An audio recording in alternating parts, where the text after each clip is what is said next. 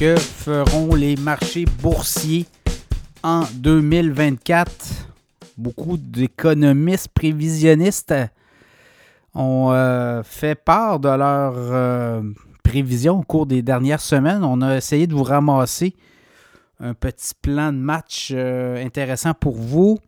Plusieurs contradictions, là, si je regarde un peu, là, le SP 500 aux États-Unis, 4700 autour de quand même un sommet presque de tous les temps. Là, donc, on s'attend quand même à soit des poche de volatilité ou à tout le moins euh, des euh, peut-être des soubresauts au cours euh, des prochains mois, chose certaine.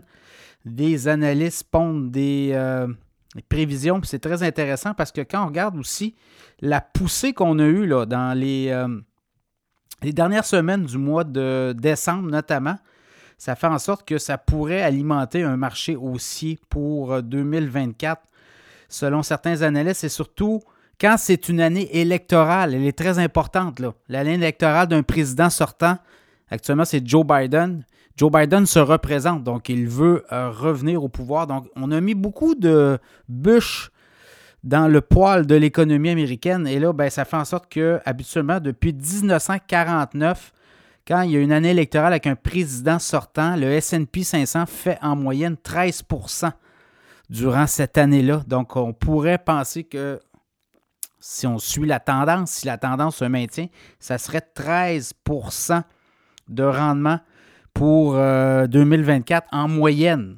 Autre chose, on a eu des gains importants de plus de 8 semaines avant la fin de l'année. Et quand ça, ça arrive aussi, et quand il y a un mois de décembre supérieur à 10% comme on a eu, l'année suivante, on enregistre une hausse moyenne sur les marchés boursiers, notamment sur le SP 500, de 19,5% L'an passé, on a eu 24% à peu près 23-24% de hausse. Donc, on pourrait, selon ce qu'on regarde et selon les, euh, le momentum de l'année et des euh, tendances, n'oubliez pas qu'on va avoir les résultats financiers du dernier trimestre à partir du 15 janvier.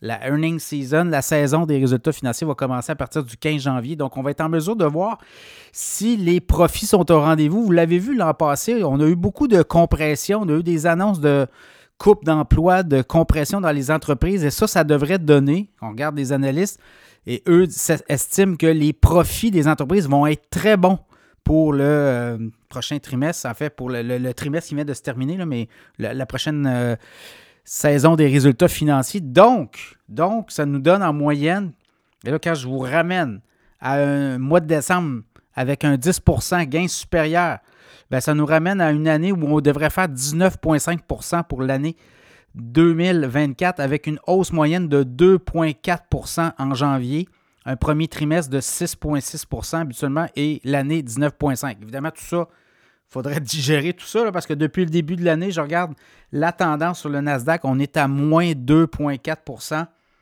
Également, le SP 500, on est en début de mois, on s'entend. Le SP 500 a baissé de 1,2% le TSX 0,2% et le Dow Jones 0,3% Donc, c'est un début d'année très lent, mais il fallait aussi peut-être digérer euh, le mois de décembre, qui était quand même assez exceptionnel. Donc, euh, il y a des analystes, des prévisionnistes qui s'attendent quand même à une euh, très belle, forte montée de l'économie, bien surtout de l'économie, mais surtout de la, des marchés boursiers en 2024. Mais quand on regarde un peu les cibles des banques, mais ça va de tout au tout sur le SP 500. Là.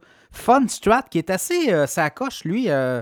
Euh, Fundstrat, eux, ce qu'ils voient, là, c'est quand même un SP 500 à 5200 points, donc une hausse de 13% BMO 5100 points, 11% La Banque royale du Canada s'attend à un SP 500 à 5000, donc une hausse à peu près potentielle de 9% et c'est comme ça, Goldman Sachs, 4500. Donc, l'économie resterait à peu près là. Euh, dans le cas de Goldman Sachs, euh, le SP 500 ferait à peu près ça. Donc, il y aurait des poches de volatilité. On descendrait, on remonterait, on finirait l'année en hausse quasiment flat, là, 0% UBS s'attend à 4600 la banque JP Morgan, 4200. Donc, ça attend une baisse, malgré une, année électorale, ça attend une baisse euh, des marchés boursiers. Donc, voyez-vous, on est là-dedans.